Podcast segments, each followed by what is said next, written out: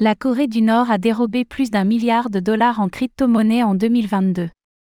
La Corée du Nord axe depuis plusieurs années une partie de sa stratégie de financement sur des attaques et vols de crypto-monnaies sur les grandes plateformes, via notamment le groupe Lazarus. Et 2022 n'a pas fait exception à la règle, puisque le pays aurait réussi à obtenir plus d'un milliard de dollars de crypto-monnaies de manière illicite, selon un rapport de l'ONU.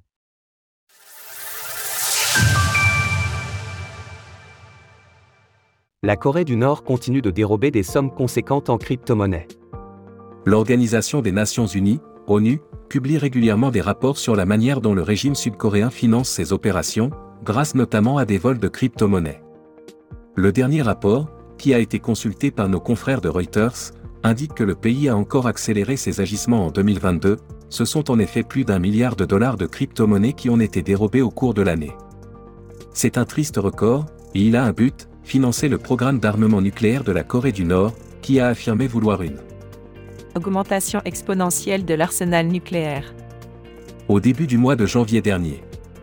La tendance est confirmée par l'ONU, qui explique que le pays dispose désormais de moyens conséquents pour conduire ses attaques en ligne, la Corée du Nord.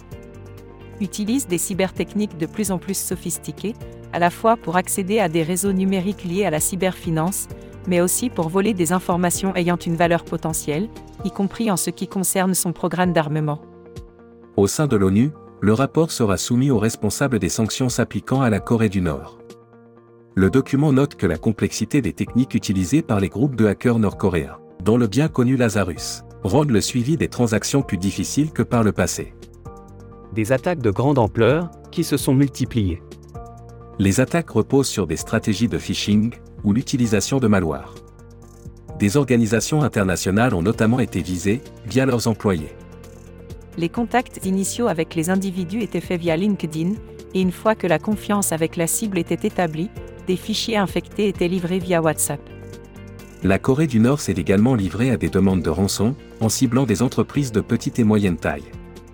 On se rappelle aussi que le pays serait derrière le hack massif de Ronin, la blockchain soutenant Axie Infinity. Deuxième hack le plus important de l'histoire des crypto-monnaies, il avait permis aux attaquants de repartir avec 600 millions de dollars de fonds.